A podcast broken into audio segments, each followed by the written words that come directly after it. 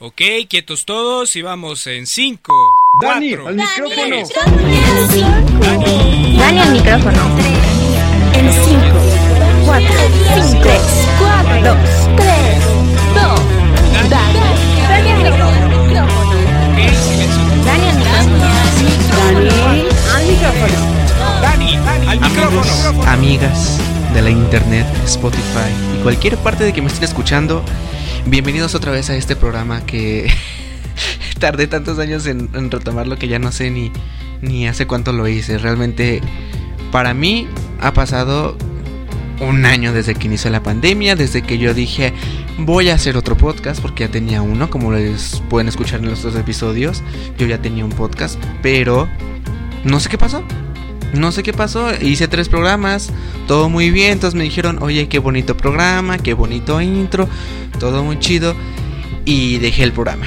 Dejé el programa después de tres programas, eh, valga la redundancia, pero aquí estamos de vuelta para ah, darle a lo que a lo que nos truje en este programa, porque así es esto, nunca se sabe, no estaba muerto, estoy vivo sobreviviendo a la pandemia sin saber qué hacer de mi vida. Inició todo este rollo de la pandemia y no sabía si hacer el programa, si valía la pena.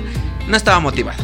En pocas palabras, como todo el mundo en algún momento llegó que la pandemia nos dijo, ¿sabes qué? Voy a escribir un libro, voy a hacer, qué sé yo, de mi vida algo importante. Y no, nadie hizo nada. Nadie, al menos yo no hice nada. Yo decidí no hacer ni programas, no tenía ni inspiración. Según yo iba a hacer un programa de Riverdale y al final del día no hice nada. Aparte porque me dio flojera ver Riverdale, o sea, les voy a ser sinceros, me dio un chingo de flojera ver ese programa otra vez. Y y bueno, me lo voy a aventar, pero para para para hacer otra vez la crítica objetiva porque no me dan muchas ganas, pero lo que me trajo de vuelta es una saga que yo amo tanto y que creo que muchos la conocen, muchos creo que es la saga más famosa del mundo, dejando de un lado también al Señor de los Anillos y a Star Wars. Pero, ah, y, y Juego de Tronos, esa, nadie le puedo olvidar. Pero eh, me trajo aquí el inigualable Harry Potter. Y pues yo decidí hace poco hacer un episodio especial de Harry Potter. Eh, no voy a hablar tanto de las películas o de los libros. De hecho, voy a cambaleanchar de ambos temas. O sea, voy a hablar entre libro, película, libro, película, libro, película. Porque en realidad para mí no está. No está como. De más hablar de, de ambos. O sea, a mí la verdad me encanta lo que es tanto las películas como los libros. Pero pero algo pasó. Algo pasó porque hace poquito un amigo mío me, me hizo un reto de leer los libros de Harry Potter en un mes. Y pues yo ya estaba lográndolo. Ya había llegado a la mitad del mes y había leído hasta el Cáliz de Fuego. Y dejé de leerlo. Así como me pasó con el podcast, dejé de leer Harry Potter a la mitad del Cáliz de Fuego y me costó retomarlo. La mitad de uno y la mitad del otro pero lo terminé hasta... o sea, yo creo que el reto inició en noviembre yo lo terminé en, en hace dos días. Y pues fue una tortura, sí, y no, o sea, fue un, fue un gusto volver a leer esos libros que están tan llenos de magia que son muy buenos para mí, o sea, no son los mejores, pero son muy buenos, tienen cosas muy buenas y y quería acabar el reto, o sea, hubo un punto en, el reto de este que mi amigo Germán, si estás escuchando esto Germán, gracias porque por tu por tu culpa regresé a, a hacer este podcast.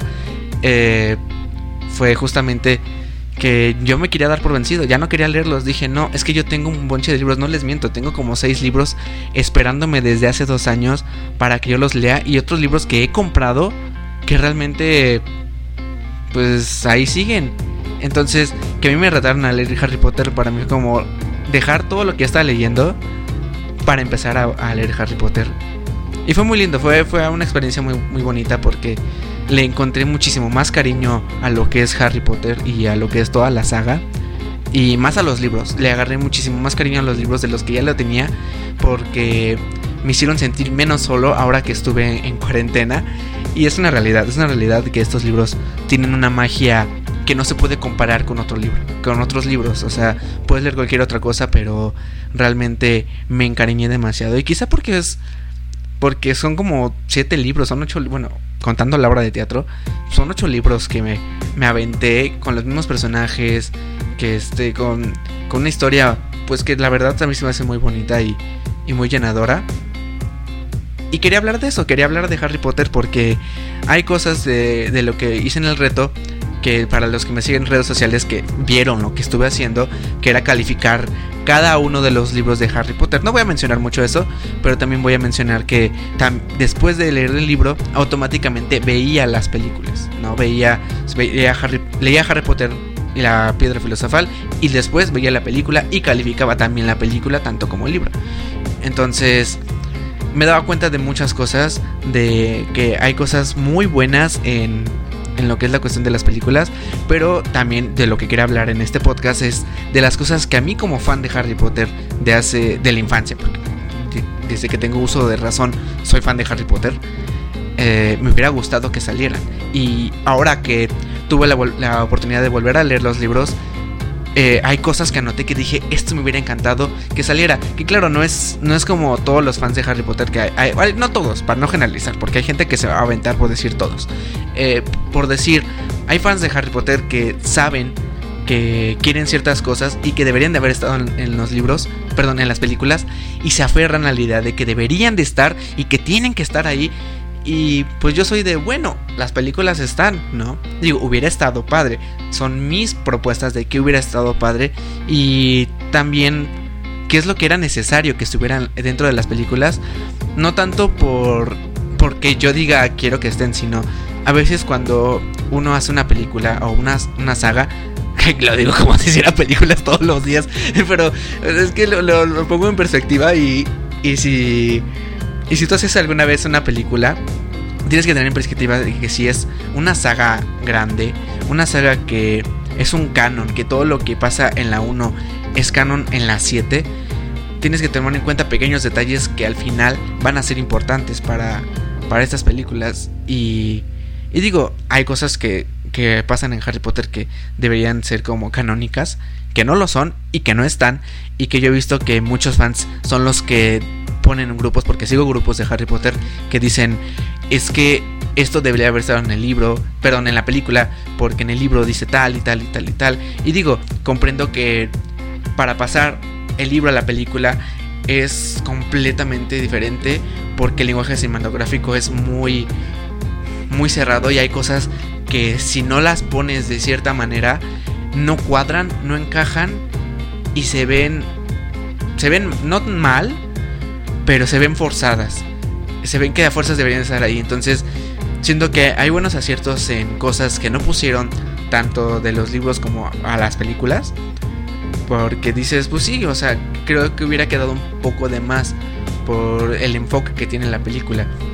Pero hay cosas que hubieran estado muy bonitas como quizá un guiño, ¿no? Quizá una simple mención. Que hay cosas que se mencionan, que eso es algo muy bonito que tienen las películas de Harry Potter, que quizá no hay cosas que estén ahí sobrepuestas, pero sí, sí se mencionan. Pero como fan te quedas como con la ganita de, ay, hubiera estado padre que, que mencionaran eh, o que hicieran o que por lo menos le dieran un pequeño guiño, aunque no le dieran continuidad, pero que sí fuera como un pequeño guiño a, a esa situación, ¿no? Y pues bueno, yo me voy a la Ay, es que yo no. Yo, yo cuando vi las películas, otra vez, yo tengo un conflicto. A mí me encanta el libro del príncipe mestizo. Soy fan del libro del príncipe mestizo. Y bueno, del misterio del príncipe. A muchos no les gusta, no entiendo por qué. Y a muchos no les gusta la película. Y entiendo por qué. A los fans que no leyeron los libros, entiendo que no les gusta la película porque mmm, hay cosas muy extrañas en, en, la película. Es, tiene muchos desaciertos como película de Harry Potter pero también tiene muy buenos aciertos, ¿no? Solo siento que esta película está enfocada en otras cosas que tendrían que, que existir, porque no sé qué pasa con la mente de David Yates, que fue el director de las últimas películas de Harry Potter, de las 5, las 6 y la, las 7 y las dos partes de las 7, que en el sexto libro olvidó para mí toda la información importante, toda, toda la, lo relevante de ese libro pasó a segundo plano y nos enfocamos en otra cosa. Porque para mí todo ese libro era el misterio de... Bueno, hay muchas cosas en los libros de Harry Potter, pero más en este libro, en El Príncipe Mestizo, es el misterio de este príncipe. ¿Quién es? ¿No?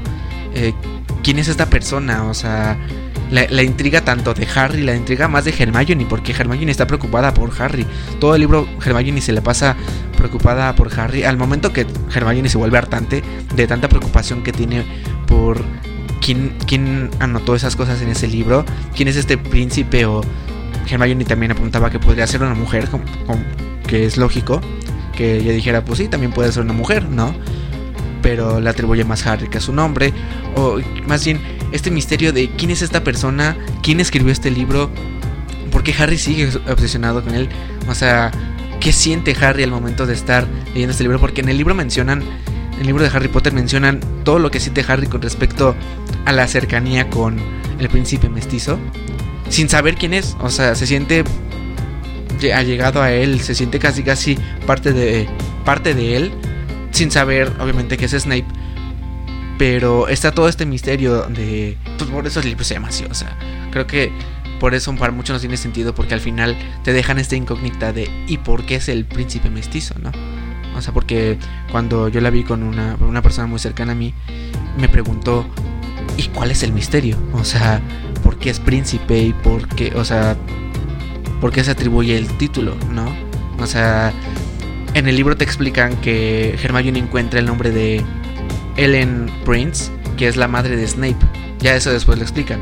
Pero Ellen Prince es la madre de Snape. Entonces Prince es el apellido de, Snape. Y Snape nunca amó su, su, apellido Mogul, que era de su padre. Y estaba orgulloso de, ser Prince, ¿no? Que en español sería príncipe. Entonces es el príncipe mestizo. Porque es un hijo de, de padres, este, de, de un padre mogul y una madre es bruja, pues, lo, que yo lo que yo entendí, ¿no?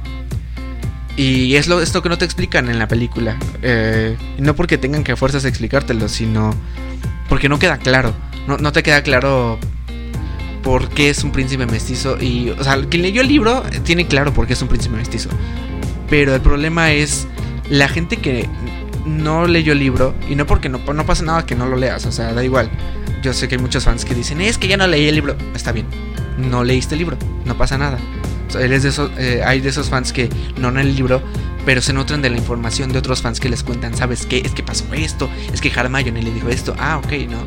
Y otros fans que indagan y buscan y todo eso. Hay fans de todo, o sea, hay fans que hacen de todo por buscar la información. El problema es que a veces muchos se quedan con la información que te muestra la película y la película no te está nutriendo con lo que realmente te a dar de, información. No, es, eh, no, te da la información necesaria para que tú ates cabos. Porque esta información que recaba Hermione sobre Ellen Prince lo hace como a la mitad del libro. Y después ya al final Hermione es la que le explica a Harry es que Ellen Prince es la mamá del profesor Snape. Y encontró ese linaje, encontró, encontró eso. Y es cuando se da, se da cuenta de que Harry estuvo admirando a Severus Snape todo este tiempo sin saber que era Snape y por la razón por la cual era un príncipe, no, no que fuera un príncipe príncipe, sino que su apellido era Prince. Y eso es, o sea, es lo que te cuentan tanto en el libro como en... Y lo que no te cuentan en la película, o sea, es, es algo un poco molesto que que te quedas incógnita de ¿y por qué es el príncipe? Yo me acuerdo que esa película fui a ver al, cine cuando salió y yo me quedé con la incógnita de ¿qué, qué fue eso? O sea, ¿cuál príncipe? ¿De qué están hablando? O sea, y lo, digo en serio, o sea, yo estaba así de... Yo, yo en ese entonces, yo creo que estaba muy chico, yo no tenía interés de leer los libros, o sea, creo que tenía dos libros y el día de la cámara secreta jamás lo leí y no tenía ni interés de leerlo, entonces para mí era un... ¿Eso qué? O sea, eso del príncipe mestizo a quién le interesa, ¿no? Y ahorita ya, ya leyendo el libro, se me hace un libro súper interesante, muy bueno, que es más, más íntimo, es más personal en ese aspecto de, Harry Potter. Pero siento que toda esta película está enfocada en en otra cosa. Siento que esta película del príncipe mestizo está muchísimo, muy enfocada en. muchísimo, muy. Ando muy redundante hoy. ando muy enfocada en. En, en el tema de las relaciones amorosas, como la relación de Lavander Brown y, y Ron Weasley. O los sentimientos que empieza a tener Hermione, o más bien que ya tenía Hermione con Ron, y los sentimientos de, de Harry hacia Ginny. Siento que está un poco más enfocado en eso que en el tema también de Voldemort, porque todo este libro está enfocado en conocer el pasado de Voldemort para conocer de dónde Chihuahua salieron los Horrocruxes. O sea, este es el punto central de la historia de, Harry Potter, de lo que hemos recorrido de los a, lo largo de seis libros, antes del punto culminante. El punto, el punto importante de este libro es conocer el pasado de Voldemort para conocer al enemigo para conocer cuál es su debilidad y cómo puedes vencerlo. Entonces, este libro es importante para, para mí por eso, porque empiezas a conocer las motivaciones que llevaron a Tom Riddle a matar a su padre Muggle, a pues a, saber lo de la muerte de su madre, no me acuerdo si, si él mata a su mamá, no me acuerdo, pero ah no, su mamá muere, su mamá muere después del parto. Pero lo, que lo lleva a, a ser como es, o sea, lo que lo lleva a, elegir esos objetos como horrocruxes, ¿no? Y eso es lo que es importante, para es importante este libro, porque pues el anillo de, Sor, de Sorbolo Gaunt eh, está ahí, pero jamás nos explican de dónde lo sacó Dumbledore. O sea, y, Dumbledore, en recuerdo, este aparece el anillo. En uno de los recuerdos de Sorbolo Ground eh, aparece el, el anillo de este donde está la piedra de la, resurrección, que son de los herederos de Slytherin y todo eso. O sea, realmente nada de esa información está dentro de la película y, y no porque digo que, que era que a fuerzas esté, pero es que este libro es enriquecedor por lo mismo, ¿no? Este libro es importante. Y no, no por decir, ah, es que, o sea, es que, como les digo, hay muchos fans que son muy renuentes. Yo no soy de esos. O sea, yo digo, las películas funcionan porque funcionan, ya están ahí. O sea, yo no puedo pedirle a los directores que la rehagan, porque no, o sea, sería una mentada de madre. O sea, ellos tienen su trabajo. También los actores hicieron un buen trabajo. Es una gran producción. O sea, realmente invirtieron demasiado en, en recrear toda la magia de los libros. Pero siento que esta película, más El Príncipe Mestizo, está enfocada en cosas que que no tienen tanta relevancia como uno gustaría que va que si es es un libro muy personal o sea es un libro personal porque es donde la relación de Harry y Dumbledore se hace más grande donde Harry le tiene un cariño enorme a Dumbledore para que en la siguiente entrega del libro empiece a dudar de Dumbledore, empieza a dudar de todo lo que sabe de él, de todo lo que vivió con él el año pasado, lo empieza a dudar en el siguiente, entonces eso es muy importante en esta historia. Y creo que. Creo que sí saben recalcarlo un poquito bien. Pero nada más está como la embarrada de. De esta relación entre Harry y Dumbledore. Esta relación donde Harry era el. El, el que se emocionaba cada rato que le llegaba una carta de Dumbledore para decirle que tenían una reunión. O sea, Harry estaba feliz, extasiado de que no manches. O sea, es que vamos a ahondar en el pasado de, de Voldemort porque esto nos va a ayudar a, a ganarle. O sea, esto nos va a ayudar a matarlo. Y, eso es algo muy, muy padre que pasa en Harry Potter y el príncipe mestizo. Que Harry de verdad se emociona de estar junto al director. Y para que la siguiente entrega, pues empieza a tener estas dudas de chin, o sea, ¿con quién? Pues con quién conviví, con alguien que me mintió, con alguien que. que. que no me dijo la verdad, que me dijo todo a medias, que me estuvo protegiendo, ¿no? Y, y creo que creo que ya me extendí hablando del misterio del príncipe, pero es que es que, la, película me gusta porque funciona en muchas cosas, porque meten el tema de Horace Slughorn, pero pero siento que tiene más, tiene más este este libro que hubiera funcionado como película. Quizá no por, no meter todos los recuerdos de, de, Voldemort para no llenarla de recuerdos, pero siento que también los recuerdos hubieran estado muy padres verlos. O sea, yo la verdad me hubiera encantado ver los recuerdos de Voldemort no, hombre, estaría feliz. bueno, vamos al siguiente punto. El, eh, bueno, sí, el príncipe mestizo está enfocado en otra cosa. Y vamos ahora con el tema de la Orden del Fénix. Porque en la Orden del Fénix es un libro muy extenso. Igual que Cáliz de Fuego. Yo creo que el mejor libro es el Cáliz de Fuego. Pero ah, a mí me encantaba que... O sea, es muy cruel, pero todo lo que Umbridge le prohibió a en Hogwarts, que por ejemplo, que prohibió a Harry jugar Quidditch después de una riña que tuvo con Draco Malfoy. Y este y que escondió las escobas de, de Harry, George. O sea, hay un punto en, en esta película del Orden del Fénix donde no se menciona nada. Perdón, no se menciona nada sobre el Quidditch. Nada. Y, y creo que a veces como fans también, o sea, me refiero a los fans que no leyeron el libro o que no tienen la mínima idea de lo que pasa en el libro, o que no lo saben, o que son fans de las películas y no van a leer los libros, que no, no saben qué pasa con el Quidditch. O sea, hay un momento donde el Quidditch no aparece y lo único que aparecen son Freddy y George eh, volando con, con sus fuegos artificiales y atacando a, a la directora Umbridge y ya. Pero no nos cuenta nada qué pasó con el, con el Quidditch, que si se sigue jugando, que si se prohibió. O sea, como que todos asumimos que se prohibió, ¿no?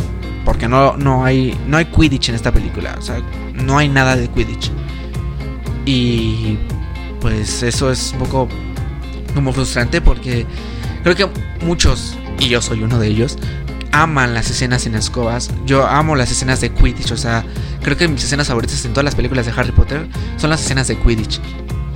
Y, es, y, tanto libro como película son mis escenas. No, o sea, son una joya. Y visualmente son, están muy bien hechas. O sea, realmente los efectos. Digo, de las primeras, pues obviamente se ve que. Se ve por los años en que se hicieron. Se ve el, el, CGI y todo eso. Pero realmente admiras el trabajo bien hecho de tanto de los actores como de los animadores, de los editores, de todo, de todo el conjunto, es un trabajo muy bien hecho. Pero aquí el tema del, del, Quidditch pues no lo tocan. Y creo que tanto es importante porque es importante para Harry. O sea, desde el principio nos muestran un Harry apasionado de Quidditch, ¿no? Por, el deporte. Apasionado de esta cosa. Y que se lo quiten. Que se lo quite a Umbridge. O sea, es una canallada que a mí me encanta. o sea, suena cruel, pero... Pero es que eso te hace odiar más al personaje de Umbridge. A pesar de que uno lo odia, ¿no? Sin tener que leer los libros, uno odia a Umbridge.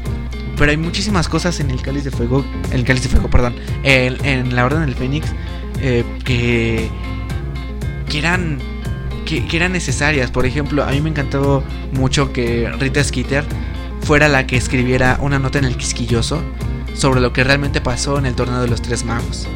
O sea, ella escribió una nota de lo que vivió Harry dentro, para que la gente empezara a creer en Harry, ¿no? Para que empezaran a tener fe en él y este y para que la gente supiera la verdad, o sea, no tanto que tuvieran fe en él, o sea, a, él, a Harry lo que menos le importaba es que la gente, gente, la gente le creyera, más bien que creyeran que Voldemort estaba vivo y que él lo vio, o sea, no tener seguidores, sino simplemente que la gente supiera la verdad. Eso era siempre relevante para Harry, es uno de los valores que él tiene, que no es como tener seguidores y ser el más famoso, no, más bien mi valor es que la gente se proteja, que la gente se cuide, que la gente sepa que el mal se avecina. Y eso es, algo que hizo Harry tanto con Luna y con, con Hermione frente a Rita Skeeter.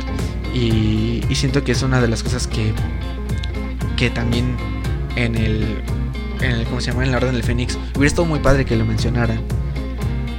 Ah, algo que se me olvidó mencionar, por ejemplo, en el, Príncipe Mestizo hay una batalla después de la muerte de Dumbledore. Y en esa batalla hay una escena que es como canónica para las siguientes películas, no, bueno, para la, siguiente entrega, que es cuando, cuando muere Dumbledore, abajo están los mortífagos enfrentándose a Ron, Hermione, a Ginny, a todo el ejército de Dumbledore se está dando en su Mauser ahí en los pasillos del castillo junto con los maestros. Le están dando los mortífagos duro, pero que dale duro. Y entre ellos están los aurores y gente de este de la Orden del Fénix.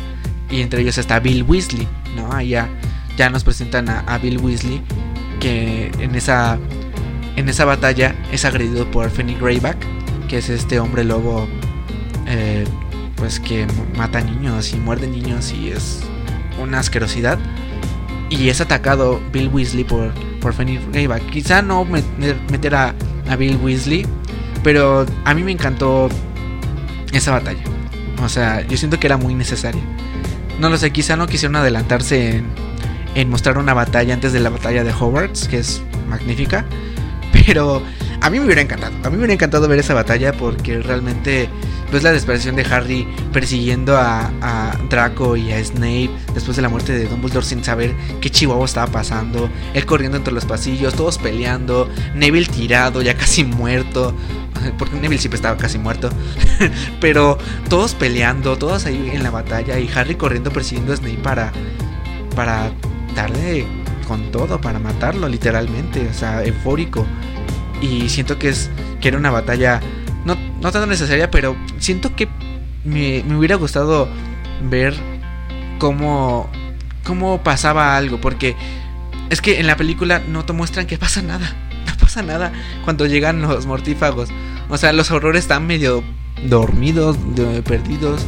O sea, Harry antes de irse con, con Dumbledore a la, a la cueva para agarrar el Horrocrux, el guardapelo, avisa a Ron y que pues, tengan cuidado, ¿no? Porque Malfoy anda anda ahí, anda ahí es checando que a ver qué pasa, ¿no? A ver qué está haciendo, no saben qué están haciendo, entonces, pues para que estén prevenidos, alerta a Ron Hermione y les da la poción de Félix Felixis.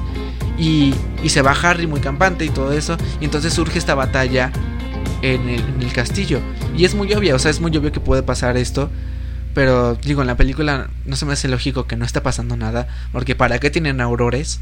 Si pues no van a pasar nada. O sea, si no van a pelear, si van a estar ahí campantes viendo cómo los mortífagos destruyen medio Hogwarts y despiertan a medio castillo después de haber matado a Dumbledore. O sea, ahí, ahí llega un punto donde no, no se me hace lógico la existencia de los aurores dentro de Hogwarts si no van a, a moverse, si no van a existir. Porque en el libro tiene lógica de que se defiendan, de que peleen, de que se una el ejército de Dumbledore a dar batalla y a luchar.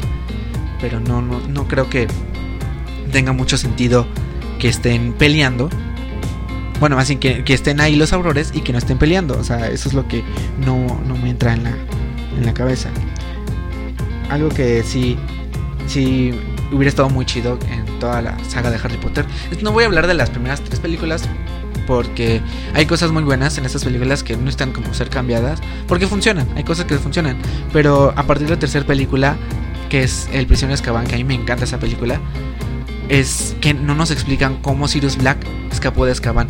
Porque no, es que sea muy relevante, no es que sea la, la gran escapada de, de, Azkaban que todo el mundo esperaba y que el, el, el, gran escape de la, de la cárcel. Creo que es un escape muy, muy fácil que hasta Sirius ya sabía que podía ser en cualquier momento. Pero creo que hubiera estado muy interesante que, que contara un poco o que visualmente viéramos valga la redundancia, que visualmente o nos presentaran como Sirius Black sale de Azkaban, que es transformándose en su forma de perro porque los perros no tienen alma y los dementores no pueden comerse, no pueden, sí, alimentarse de, del alma de un perro porque los perros no tienen sentimientos. Y como ellos se alimentaban del alma de Sirius Black, pues el perro no es Sirius Black para los dementores. Porque pues, los dementores no, no son tan inteligentes que digamos. Y yo, yo creo que eso hubiera estado como muy, muy interesante mostrar la manera en la que Sirius Black escapó de Azkaban. O que nos expliquen cómo salió. Porque es que, es que son cosas que, que luego no me gustan de las películas de, del que tienen libro. Porque muchos asumen que ya los leíste. No, porque es una saga famosa, por ser una saga que tiene millones de fans pero también tienen millones de fans, hay un porcentaje de ellos que no está interesado en leer los libros o que simplemente se quiere quedar con las películas, se quiere quedar con las películas.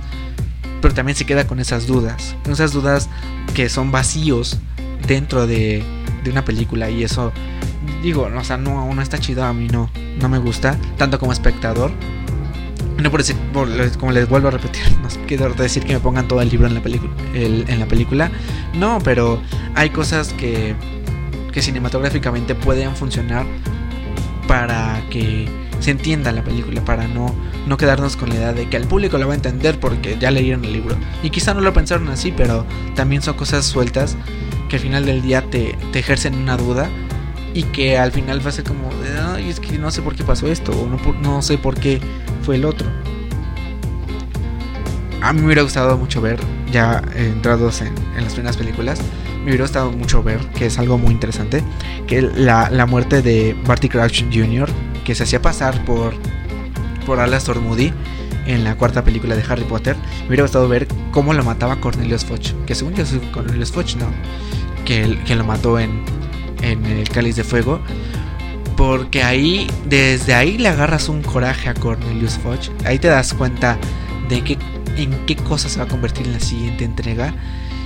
Y, y no, o sea, creo que Cornelius Fudge es un político bien, bien creado, un político común, con miedo y que sabe manipular la prensa a su favor. Y siento que esta acción de haber matado a Barty Crouch Jr. sin que diera su veredicto, sin que diera el veredicto, porque es que Barty Crouch Jr. era la prueba fehaciente de que el señor tenebroso regresó y este güey lo mata. Entonces, creo que era algo muy, muy importante de que sucediera. Era, era algo que se tenía que ver, pero a mí me hubiera gustado, o sea, es algo que yo digo, eso me hubiera encantado que, se viera. Eh, realmente que, pasara, o sea, realmente me hubiera gustado que pasara. No me acuerdo por qué lo hacen, pero por ejemplo, eh, y hablando del cáliz de fuego, a mí me hubiera encantado también de todas las cosas que me hubiera encantado que salieran, como Ludo Backman. Para los que no saben, Ludo Backman fue el presentador de este, del torneo de los, de los tres magos en la cuarta entrega de Harry Potter, pero en el libro, este personaje este, que, existe se la pasa presentando pues, o sea, todo el torneo, o sea, es el presentador oficial, es quien, quien habla al micrófono, ¿no? Y él tenía un especial interés en Harry, en que Harry ganara. Esto, según yo, me acuerdo, porque pues, me acuerdo muy bien, que Ludo Backman lo hacía porque estaba apostando o porque era mortífago, no me acuerdo. Ahí corríjanme si pueden. Pero a mí me, me, me encantaba porque te hacía ver lo valeroso que era Harry al no aceptar ayuda de, de él. O sea, Harry ya se la solía, se la solía que algo estaba mal con este hombre. Y este hombre seguía diciéndole, queriéndole dar consejos, queriéndole llevar por el lado aconsejable. Y estaba muy extraño, o sea, estaba muy extraño, estaba muy interesante, pero estaba muy interesante también ver cómo Harry reaccionaba a eso. Eso era lo que a mí me gustaba ver. No sé, no sé ustedes, a mí me, gusta, me hubiera gustado. Eh, por ejemplo, en la. En el. ¿Cómo se llama? Ah, de Azkaban. A la importancia de por qué Crookshanks estaba buscando Scabbers. Porque Crookshanks, el, el gato de Hermione, el gato este feo eh, naranja, que siempre estaba persiguiendo Scabbers, la razón por la cual lo estaba persiguiendo, creo que es algo que no se menciona. Que digo, es un guiño de que le está persiguiendo porque el gato y el ratón siempre se persiguen. Pero nunca, nunca nos explican por qué está persiguiendo Crookshanks a Scabbers, ¿no? Nunca nos cuentan la razón por la cual este, Crookshanks Scabbers. Y hay una escena muy bonita en el, en, el libro donde Crookshanks se encuentra con, con Sirius Black en forma de, de, perro. Y están pues ahí en la chocha, los, los dos como compadres. Y pues es que es obvio porque eh, este Sirius Black contactó a Crookshanks. Que la teoría es de que Crookshanks es un, es un animago también. Y que le dijo quién es Scabbers, por qué lo estaba persiguiendo, o sea, más bien por qué perseguirlo, ¿no? Y realmente eso, eso hubiera estado un poquito interesante, un poquito muy, muy divertido. es que no, no, o sea, a mí me da mucha risa esa escena porque, o sea, me imaginaba al, al platicando ahí con el Sirius Black sobre, mira, está esta rata. y esta rata es un hijo de. Y la tienes que matar. Porque si no la matas... No, hombre se vienen cosas chonchas, mija. O sea, así me imagino que le habrá dicho. Obviamente en perro, porque el Sirius Black andaba en, perro ahí por Hogwarts. Entonces, no, o sea, a, mí me hubiera encantado. O sea, son de las pequeñas cosas, o los pequeños guiños que me hubieran encantado que, que salieran. Ah, eh, algo que. Es que Harry Potter tiene tantas cosas que le hubieran funcionado. Por ejemplo, la importancia de Dobby. Dobby tiene tantas, pero tantísimas aportaciones alrededor de la saga que a mí me molesta, eso sí me molesta mucho, que no tenga tantas apariciones. O sea, Dobby es mi personaje favorito, para que quede claro, pero siento que es un personaje mm, recurrente, eh, recurrente en, la, en la saga de Harry Potter por lo mismo de que es, es el gran apoyo de Harry dentro de Hogwarts. O sea, Harry tiene muchos apoyos, pero libera un elfo que lo estima demasiado, que le tiene un cariño enorme, que es... No quiero decir que es su mascota, porque no, no lo es, pero es que es, es como este niño que te admira a cada rato y que te da, te da ternura a pesar de que está horrible. que dije algo muy feo, pero, pero es que es la verdad, o sea, Dobby es este personaje que, que siempre que Harry esté ahí, va, siempre que Dobby esté ahí, va a aparecer, o sea, va, va, a estar detrás de Harry Potter a cada rato y le va a ser leal. Literalmente le fue leal a morir, ¿no? Y, siento que es algo muy bonito de este personaje, que, que siempre lo ve con admiración, no tanto porque lo haya liberado, sino porque Dobby vio que los magos no son tan malos como parecen, no son todos como los Malfoy, porque Dobby tiene esa impresión de que los de que todos los magos son como los Malfoy. Y eso y eso es algo que que Dobby representa dentro de la saga, de que se da cuenta de que no todos los magos, a pesar del nombre que tengan, de la fama que tengan, no, no son como los Malfoy, no son como Voldemort, no son como Bellatrix, no son como esos. O sea, realmente hay buen, buen corazón dentro, dentro de cada uno de ellos, ¿no? Y, siento que de Dobby tiene mucho, mucha importancia porque lo ayuda pues en muchas cosas. O sea, Dobby lo ayudó en el torneo de los tres magos. si, si Dobby no despierta a Harry Potter, Harry Potter no llega al torneo de los tres magos, a la segunda prueba. O sea, eso es una realidad. O sea, si Dobby no lo despierta, si no dice Harry Potter, vas a llegar tarde a la prueba, a la segunda prueba, o sabrán que ten, yo las robé por ti, toma y corre. Corre y gana el trofeo, por favor. O sea, de no ser por Dobby, Dobby no, perdón, Harry no gana. O sea, Harry estuviera muerto. o sea, real, realmente Dobby fue un personaje que le ayudó muchísimo.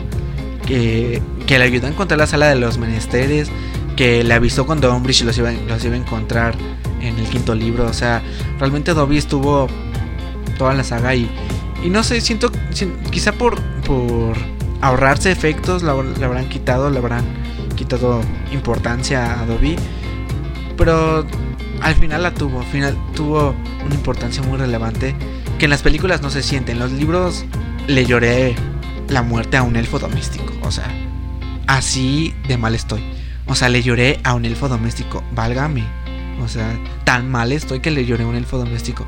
Pero es que realmente sientes. Sientes el cariño de este personaje. O sea, no. Sientes la empatía. O, o puedes empatizar con él, ¿no?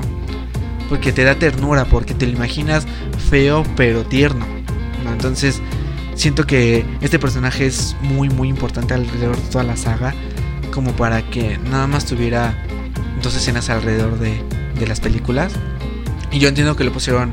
Yo, yo siento que, y lo siento así, que lo pusieron en el encuentro de Mundungus Fletcher en la última película, cuando Creature va a atrapar a Mundungus al, al callejón Diagon.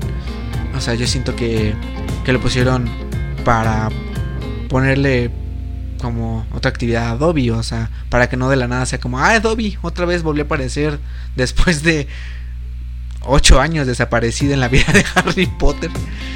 Porque así parece en las películas, pero en los libros, los que los leímos, sabemos que, que Dobby tiene una importancia muy grande en toda la saga. Y que él realmente que el que haya muerto para Harry es un. Es un parteaguas, o sea. O sea, todo también el tema de la PDDO, el que se haya robado los gorros. O sea, es una tornada del personaje. Realmente idolatraba tanto a Harry Potter que lo querías. O sea, querías tener un Dobby en tu casa, tal cual pero no para quererlo, no para tratarlo mal. O sea, es, es este esclavo que, que tanto que lo tratan mal, sientes lástima, pero a la vez cariño.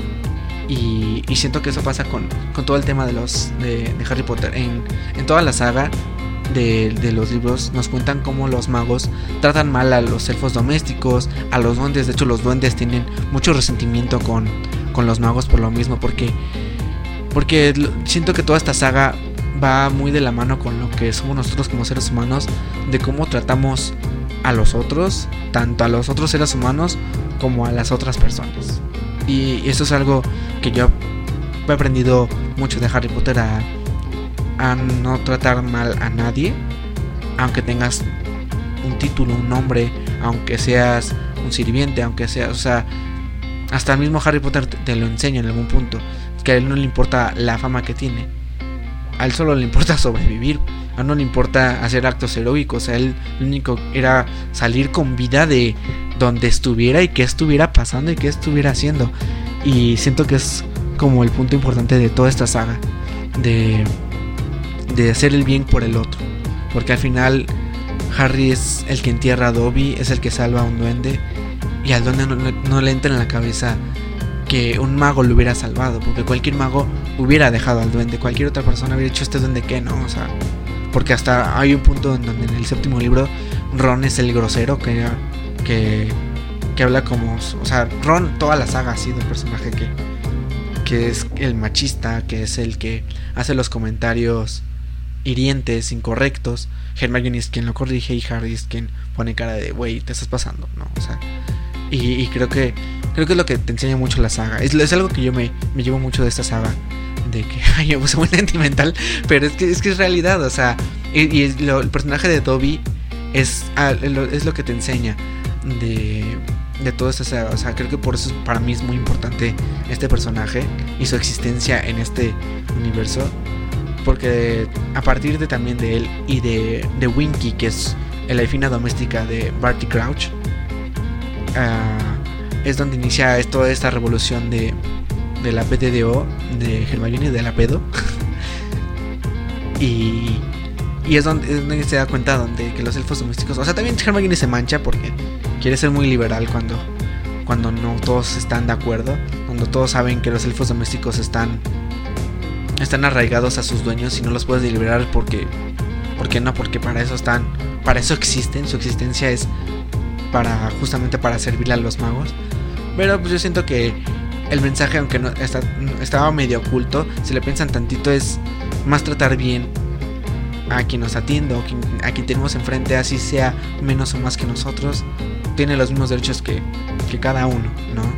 Y siento que es, es algo que representan los personajes de Dobby, de Winky y de los, de los duendes. Que de, hecho los duendes yo no confío mucho en ellos, pero porque así no los pintan. También toda la saga de Harry Potter está vista desde el punto de Harry Potter, entonces también es, es darte cuenta de lo que está bien y lo que está mal. Y bueno, ya para no, no hacerlo tan largo, porque ya nos quedan unos minutos de este programa. A, a mí, a mí la verdad, me hubiera gustado y es que, es que, o sea, lo pienso y digo, no, o sea, no, o sea, no hubiera estado chido, pero hubiera estado chido. Porque pasó cuando hicieron los Juegos del Hambre. Hubiera estado chido la muerte de Fred, que para los que no leyeron el libro, la muerte de Fred literalmente la ve Harry. O sea, literalmente pasa frente a las narices de Harry, frente a las narices de, de Ron y Hermione. O sea, literalmente ven cómo le cae la estructura encima. Porque para mí la muerte de, Fred frente a Harry es el darse cuenta de la magnitud de la guerra, de la magnitud de lo que está viviendo. Les digo, ya, cuando después de que uno vi la película dije, ok, pues sí, o sea, ve, ve muerto a Fred, luego ve a, a Lupin y a Tonks, pues sí, ya se da cuenta de la magnitud.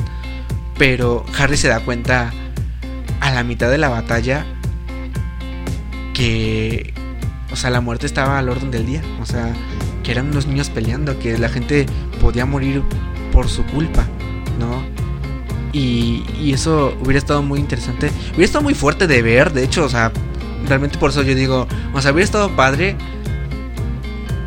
pero a la vez no. yo porque estoy loco, pero es que realmente, pues es que en el libro así, así está escrito, de que Fred muere frente a Harry. Y que ahí es donde le entra como el rush de, ¿en qué? Nos estamos metiendo? ¿Qué está pasando aquí? Pero no sé. No sé. No sé, no sé, no sé.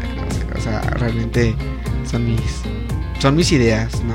Porque, o sea, Crab no sé si muere, no, la verdad Crab no muere frente a, a Harry, pero pues también como después concientiza que Crab murió en la sala de los menesteres quemado. Pero digo, creo que el que más lo sufre ahí es este Malfoy. Malfoy es el que se queda como de, crap, se acaba de morir la madre. ¿Qué pasó aquí? ¿No? Y, creo que la muerte de Fred es es importante por lo mismo de que pasa frente a Harry. O sea, yo sé que solo la mencionan, bueno, en la película no lo mencionan, más bien se ve el, el cadáver ahí. y los cadáveres de Lupin y Tonks. Pero siento, siento que esa muerte tenía que pasar frente a Harry. ¿Y por qué pasó en los Juegos del Hambre? En los Juegos del Hambre mataron a Phoenix frente a nosotros. Y esa muerte está muy cruel también. Entonces, eh, es, son muertes importantes que, que, marcan a los personajes. Y, y marcan y marcó mucho a Harry. O sea, porque hasta llega al punto de que lo, lo piensa después. O sea, está en sus, sus conteos. Y es, es algo muy, muy, no sé, o sea, por eso digo, es una locura mía de que hubiera estado padre que, que hicieran esa escena tal cual está en el libro. Por la importancia, ¿no? Por la importancia que yo le encontré. O sea, quizá los demás la vieron así como de qué crueldad se murió Fred. No, pero yo, yo la veo importante porque cuando muere Fred después, en el siguiente capítulo, Harry empieza a razonar de qué acaba de pasar. No, como que no le entra en la cabeza que, que hay un muerto frente a él y, y que la, la, guerra es real, o sea, la guerra está ocurriendo sí o sí, quiera él o no. Y bueno, yo para no hacerme el cuento largo, les voy a contar lo, último, mis pensamientos acerca de los personajes de Harry Potter. No voy a hablar de Harry porque de Harry ya hablar mucho, porque, o sea, para mí Harry es una persona muy sensata, que seguía mucho por los impulsos, pero que que es un buen es un buen personaje principal. O sea, yo siempre he odiado a los personajes principales y a Harry Potter lo he odiado en muchas ocasiones. Pero también, si, si, sin los personajes secundarios, Harry no sería nadie. O sea, realmente, para mí, el personaje más indispensable en esta saga es Hermione Granger. O sea, sin Hermione, creo que Harry no hubiera durado ni en la piedra filosofal. O sea, neta, no, no, no hubiera durado nada necesita Hermione sí o sí. O sea, en sus viajes, en su vida, en todo. La necesita para todo. Porque es. O sea, es, es muy necesaria. Tiene todo el conocimiento. Y, y, siento que es esta figura materna de amiga que tiene. Donde le decía a Harry todo. No, no, no. Porque Harry siempre se veía por su intuición. Todos los libros, todas las películas, Harry es de que es que Draco es el malo y Hermione le decía no, es que Snape es el malo, es que no. O sea, Hermione es esta amiga que te dice, a ver, párale a tu tren. No, no es lo que tú crees. No es lo que te están diciendo. Eh, Harry investiga, Harry lee. O sea, llega un punto donde sí me estresa un poco Hermione, que era como de, Hermione, deja de ser tan terca por una vez en tu vida.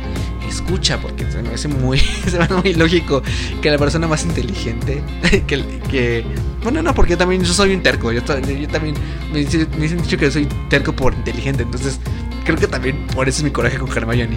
Porque yo también me cierro muchas cosas. Entonces, mi pelea con Hermione es de que es que Hermione deja de ser tan cerrada, deja de decir que no a todo, porque yo me estresé muchísimo en las reliquias de la muerte, donde Hermione era tan pero tan terca con Harry que Harry decía, es que está en el castillo, el otro no, vamos a buscar en otra parte, es como Hermione, abre tu mente.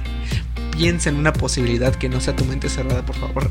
Porque ya, ya llegó un punto en el libro donde dije, ese es Hermione, o sea, si es necesario para Harry para, para detenerlo, porque yo creo que sin, sin Hermione y Harry hubiera, no sé, no sé qué hubiera hecho, literalmente no sé qué hubiera hecho. En el último libro creo que Harry estaría perdido. No entiendo por qué Harry se quiere ir solo, pero Harry estaría sin saber qué sigue. O sea, realmente. Yo creo que estaría muerto. O sea, yo, le daría por muerto realmente. Porque digo, si Harry se fue sin Hermione, no, hombre, ese ya está muerto.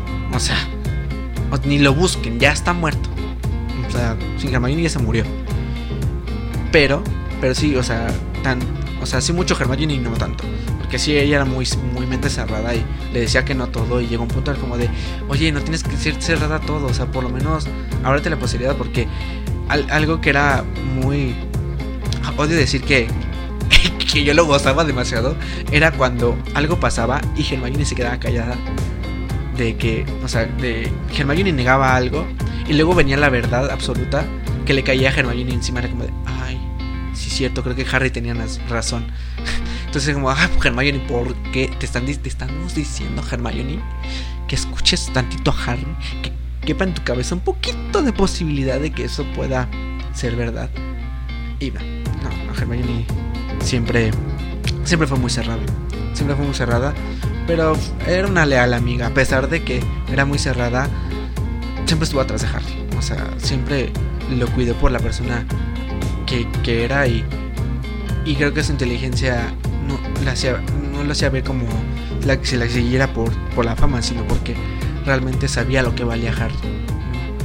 Porque Harry ve más allá de las personas. Entonces siento que por eso se quedaba. O sea, hasta Ginny, Ginny creo que lo, dicen, no, no sé en qué libro lo dice. O no, creo que es en, el- en la obra de teatro. Que, o sea, todos odiaban a Ginny después de salir de la Cámara de los Secretos. Y Harry fue el único que le invitó a jugar naipes, ¿no? Eso es lo que dice en la obra. No le hagan caso a la obra. Pero. pero sí, o sea, Harry ve más allá. Entonces, Hermione se quedó con Harry por lo mismo de que, de que fue muy, muy valeroso. Es una persona que sabe ver el valor de las personas. Ron, el mejor amigo de, de Harry. Eh, no o sea, Ron no es perfecto, no es el mejor amigo. O sea, es el mejor amigo para Harry porque es el que le sigue la corriente, ¿no? Tanto Harry le sigue la corriente a Ron y Ron le sigue la corriente a Harry. Son estos amigos que se apoyan, que nunca se dicen que no. Y que, pues, son, o sea, no hay otra cosa como su amistad. O sea, su amistad es muy, muy padre, pero Ron también era un... Ay, tus comentarios de Ron en el libro eran muy pesados. muy pesados. Re- realmente, a veces se pasaba de lanza ese güey. Pero no, no, era, era una persona que, que necesitaba el apoyo de, o sea, es ese amigo que necesitas. Un, un Ron Weasley que a pesar de que sus comentarios son sarcásticos, pesados e hirientes, necesitas una persona así, que te diga la verdad tal cual. Y creo que Ron es ese amigo que Harry necesitaba en todo momento. Draco Malfoy, no sé, o sea, para mí es un archirrival bien creado. O sea, es que es que es este niño que viene de, de, de una familia que ya te ve con un futuro, que ya te ve con casa casado. O sea, ya, ya este niño está establecido qué va a hacer. Ya sabe, lo ves y sabes quién va a ser, qué va a hacer, a quién va a matar. O sea, ya, ya sabes lo que va a hacer, ¿no? Porque sabes el linaje de su familia. Pero este personaje tiene el conflicto de no querer ser lo que su familia quiere que sea. Igual la familia también no quiere que sea eso, ¿no? Entonces, creo que es un, un, un archirrival muy bueno para Harry. Que yo sí tengo la, o sea, yo sí tengo la certeza de que quizás estaba celoso de la fama de Harry por el camino que él podía tomar. Porque él, o sea, Harry podía elegir su camino. Hermione podía elegir su camino. Ron podía elegir su camino. Pero creo que Draco no. O sea, Draco tuvo muchas trabas. Ya al final, pues eligió su camino, ¿no? Pero al principio de, toda la historia, pues Draco viene de, viene de lo que creía su papá, de que su papá era mortífago, de que venía de servir al Señor Tenebroso. Entonces, pues sabes que vas para allá. O sea, sabes que el personaje va para allá. Aunque por dentro él tiene conflicto de, sabes que esto no me está gustando para nada. ¿no? Y creo que creo que es algo muy bien logrado en, en- un personaje como Draco Malfoy. Y, ay, es que, o sea, yo no puedo decir nada de Severus Snape, o sea, malo, más que lo odié, pero tiene sus razones. tiene sus razones para ser odioso. Nunca entendí por qué fue tan malo, tan malo con Harry. Quizá porque. Es que sí que siento que Severus Snape era esa persona cerrada a que, como veía a Harry igualito a James, pues es que Snape siempre odió, odió a James por quitarle a Lily. Entonces ve a Harry y ve el claro ejemplo de James. Y a pesar de que todos digan que es como Lily, que tiene los ojos de Lily y todo eso, es, Snape ve a James. O sea, no, no puede ver a otra persona en Harry que no sea James por el físico. Entonces siento que por eso lo odiaba, no tanto porque, porque fuera el hijo de Lily, sino porque él era el hijo de James.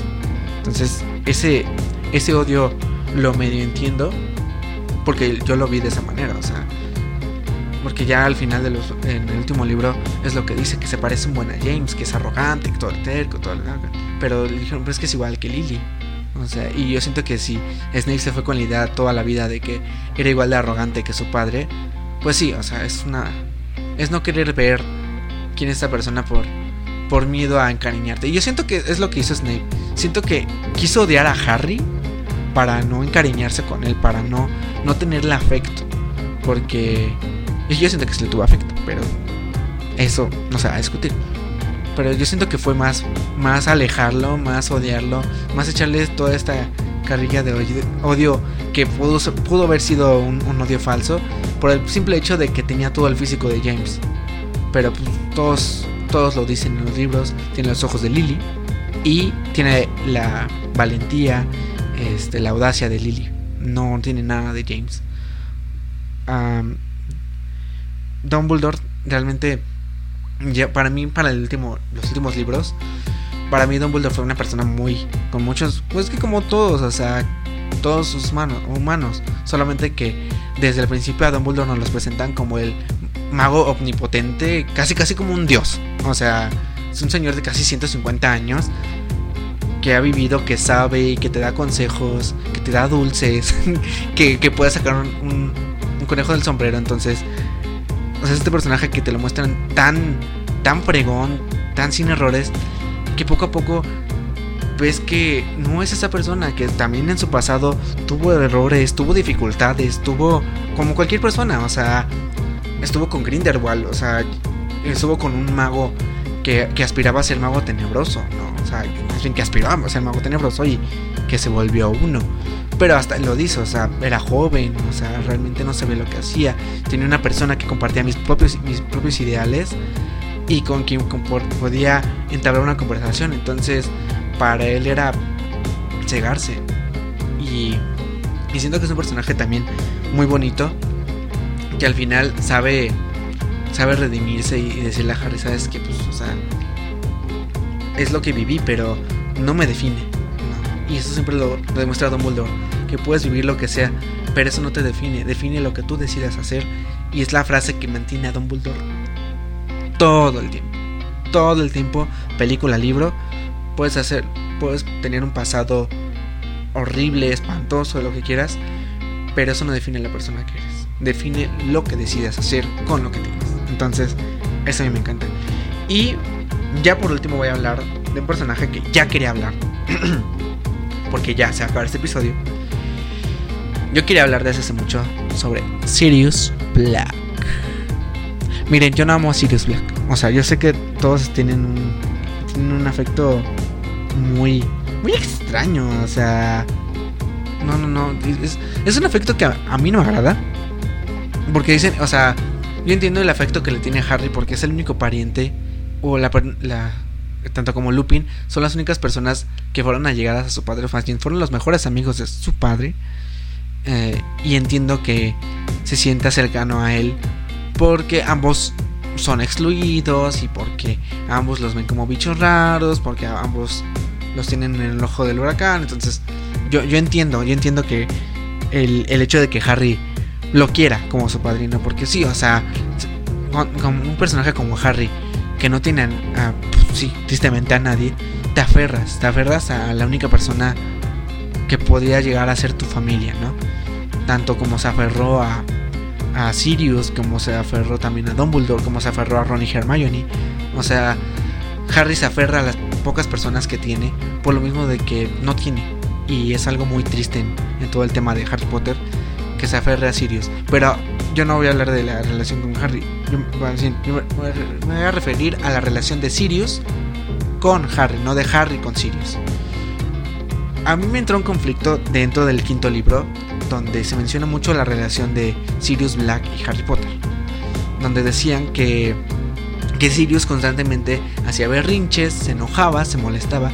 Y esto, y no van a dejar mentir, antes de que me ataquen de que porque odio a Sirius Black, es que Sirius Black seguía viendo, tanto como Snape, seguía viendo en Harry a James.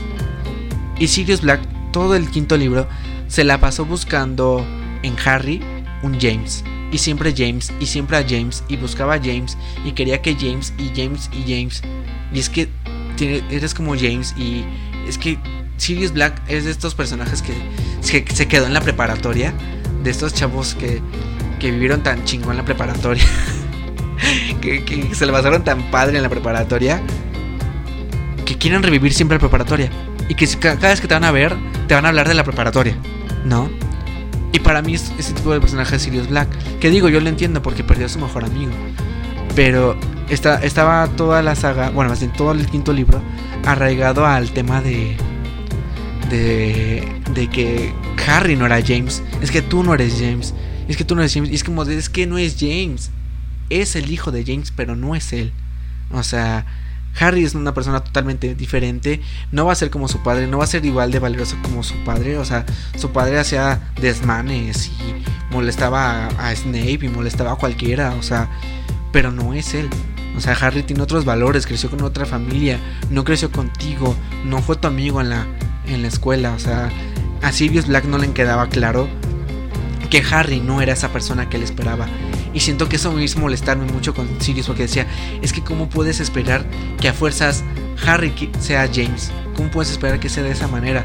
Cuando Harry es más valeroso, es, tiene un gran corazón, tiene una gran personalidad. Bueno, no, no, la tiene tanto, pero, pero entienden el punto. O sea, que, que Harry no era la persona que, que Sirius esperaba y Sirius seguía aferrado en, en ese ensimismamiento de que es que no es James. Y eso me hartó muchísimo porque dije, tienes que salir de esa nube, amigo, amigo Sirius Black, que no vas a estar escuchando esto porque estás muerto y porque eres un personaje ficción. Pero es que yo lo quería comentar porque a mí muchos me preguntan por qué no me gusta Sirius Black. Yo, por eso. Porque vive tanto en el pasado. Porque ese, ese personaje que vive tanto en, en que Harry tendría que ser como James porque se parece a James. Pero es como, no, no puedes hacer que una persona sea de cierta manera y esperar que lo sea. Y enojarte y hacer berrinche porque hizo berrinche en el libro. De que Harry no es James. O sea, de que está frustrado y que se encierra y, claro, uno entiende su frustración de que eso está perseguido por la ley, que tiene que encerrarse y que eso le hace tener más ansiedad y sentirse más ofuscado, pero eso mismo lo llevó a su muerte. O sea, él, mismo se salió de la casa de Grimwald Praise para ir a. para ir a pelear al, ministerio. Y eso lo mató. Finalmente eso lo mató. Entonces.